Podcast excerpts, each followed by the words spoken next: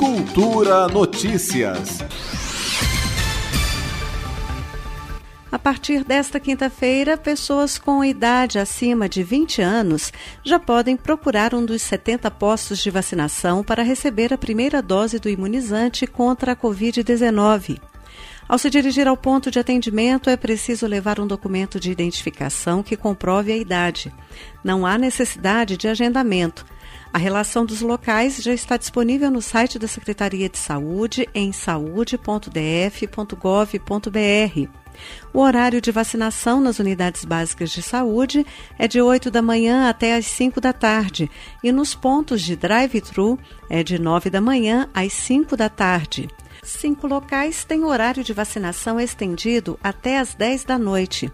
As UBSs 3 e 7 de Ceilândia, a UBS 5 de Taguatinga e a UBS 1 de Braslândia começam a atender às 8 da manhã.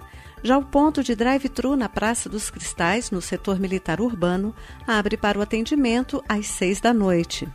Nesta quarta-feira, o governador Ibanês Rocha afirmou que há possibilidade de a vacinação ser ampliada para 18 anos neste fim de semana.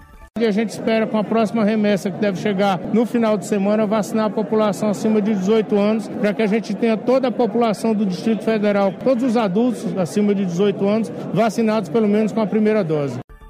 Lembrando que a vacinação também continua para as outras faixas etárias já contempladas.